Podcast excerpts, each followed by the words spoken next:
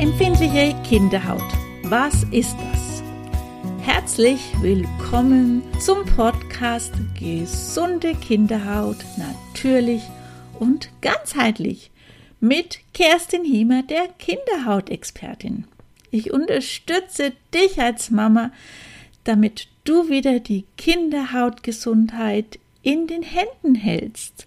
Und heute möchte ich mit dir zusammen einfach mal die begrifflich den, oder besser gesagt den Begriff empfindliche Kinderhaut mal besprechen. Was ist das eigentlich? Aber eins merke ich immer wieder, wenn wir über ja, empfindliche Haut oder empfindliche Kinderhaut sprechen, dass jeder immer was anderes sich darunter vorstellt. Und da kann ich dir gleich schon mal sagen, ja, das ist auch gar nicht so einfach. Aber trotzdem versuche ich in dieser Podcast-Folge dir das ein bisschen mal ja aufzudröseln und da fange ich doch gleich mal damit an, weil für mich als Kosmetikerin, gerade in meiner Ausbildung, war das ein sehr fester Begriff, was wir darunter uns vorstellen können. Es ist nämlich eine empfindliche Haut.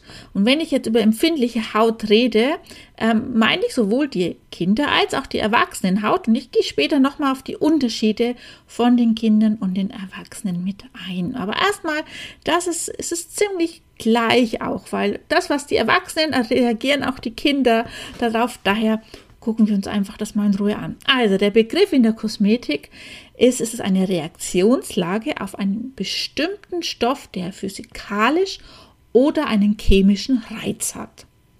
Okay, das klingt jetzt eigentlich gar nicht mal so schwer, aber trotzdem müssen wir ihn einfach mal ja, aufdröseln, weil wir sehen es, dass es auf jeden Fall sichtbar auf der Haut ist. Daher eine empfindliche Kinderhaut oder eine empfindliche Haut ist nämlich eine Schädigung unserer Hautbarriereschicht. Und die Hautbarriereschicht, das ist in unserer Epidermis, das ist unsere oberste Hautschicht, die können wir nämlich auch sehen und fühlen und die ist geschädigt worden. Und die Schädigung kann ganz unterschiedliche Gründe sein. Das kann jetzt zum Beispiel im Sommer durch zu viel Sonnen Brand, Sonnenstrahlen, zu viel Hitze einfach auch passiert sein. Oder im Winter, weil es zu kalt draußen ist, dass wir uns nicht richtig ja mit Kleidung bedeckt haben, die Haut.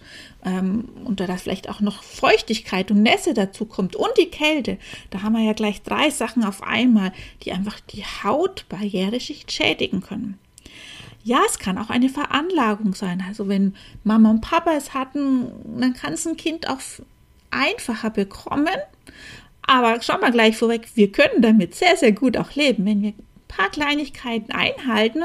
Und darum geht es ja eigentlich in meinem Podcast auch, dass ich dir ganz viele ja, Werkzeuge mit an die Hand geben kann, wie wir genau auf eine empfindliche Kinderhaut in unserem Alltag gut mit hier behandeln und begleiten dürfen. Aber gehen wir mal auf unsere Ursachen, auf unsere Faktoren ein, die eine ja, Hautbarriereschicht schädigen können. Es können aber auch Umweltfaktoren sein. Und das ist jetzt ganz, ganz breit gefächert. Das kann wirklich sein, weil ähm, die Kleidung, eine Kleidung, die du zum Beispiel frisch gekauft hast, ähm, noch mit ganz vielen ja, Stoffen, Prozessen, wo ein Stoff ähm, durchgelaufen ist von der Herstellung her oder auch mit ganz viel Chemikalien noch ähm, belastet sein und dass du erstmal die Kleidung waschen musst. Das kann aber auch der Stoff an sich sein, dass bestimmte äh, Stoffe die Haut einfach äh, einen Reiz mit auslösen lösen kann. Das kann aber auch die Umwelt sein. Immer mehr Abgase, die einfach in unserer Luft mit dabei sind, können einfach Schädigungen mit hervorrufen. Aber auch ich habe es vorhin schon mal gesagt, das Wetter, das darf, dürfen wir nicht unterschätzen. Gerade so im Frühling und auch im Herbst, wenn so viele Temperatursprünge da sind. Morgens ist es sehr kalt noch, ähm, tagsüber ist es sehr warm, sehr viel Sonne noch. Ähm, vielleicht morgens ähm, noch so, äh, so ein Raureif auch mit da. Da kann wirklich eine Haut viel leichter reagieren und einfach auch Schädigungen, gerade im Gesicht oder in den Händen, da wo einfach wir keine Kleidung anhaben. Aber auch Duftstoffe können einfach auch ja, Reaktionen hervorrufen. Und auch ein ganz wichtiger Faktor, der in der Pandemie sehr zum Vorschein kam, aber auch vorher schon auch ein wichtiger Faktor ist, auch zu viel Hygiene kann leider eine Hautbarriereschicht ja, schädigen. Zu viel Hände waschen, zu viel duschen, vor allem mit heißem Wasser, mit sehr viel Seife. Ähm, das mag die Haut generell schon nicht und eine empfindliche Haut reagiert viel schneller darauf als eine gesunde ähm, Haut. Daher ist da ganz wichtige Faktoren. Ähm, da kann ich dich zum Beispiel auch gerade Kinderhände in der Corona-Zeit ähm, meinen Kurs mit empfehlen, den bekommst du kostenlos bei mir. Schau einfach mal auf meiner Homepage vorbei. Äh, gebe ich dir ganz, ganz viele Tipps, wie du mit deinem Kind gut durch die Corona-Zeit mit dem Thema Händehygiene mitkommen könnt. Also du siehst, es gibt ganz, ganz viele Faktoren, warum wir wirklich ja, reagieren können. Und welche Folgen haben wir denn? Natürlich haben wir Rötungen. Wir haben Spann Spannung auf der Haut. Wir haben Trockenheit. Durch die Spannung, durch die Trockenheit kommt ganz leicht auch ein Juckreiz zustande. Warum kommt das denn zustande? Einerseits, weil unsere Kollagenen und elastinen Fasern, ich sage immer, die sind wie so ein Stützgerüst für unsere Haut, dass unser Fett und unser Feuchtigkeitsgehalt festgehalten wird. Und der ist in dem Moment natürlich auch gestört. Also erstmal Kollagenen und Elastinen Fasern sind einfach gestört in ihrer Anordnung. Und auch in ihrer Regeneration sind sie gestört, weil unsere Haut regeneriert sich normalerweise alle vier Wochen.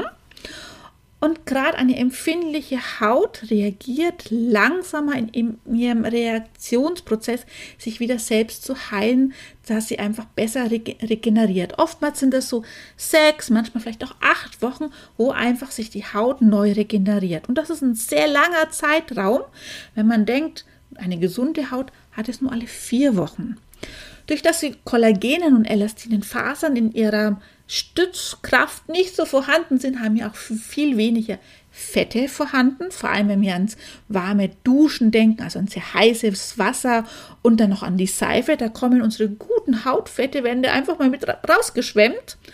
Und unser Feuchtigkeitsgehalt kann hier wirklich nicht mehr gehalten werden, weil wir brauchen Fette in unserer Haut, dass die Feuchtigkeit auch mit ähm, gehalten werden kann. Daher komme ich mal auf die Erwachsenenhaut, sehen ähm, wir Erwachsenen viel schneller eine Faltenbildung, oftmals ganz klein nur, aber sie ist viel schneller da als wie bei den Kindern. Aber auch ähm, Pigmentstörungen können dadurch viel schneller entstehen, weil unsere oberste Hautschicht, die Epidermis, hat ja die äh, Schädigung, die viel dünner ist weil sie wirklich sechs bis acht Wochen benötigt, um sich zu regenerieren.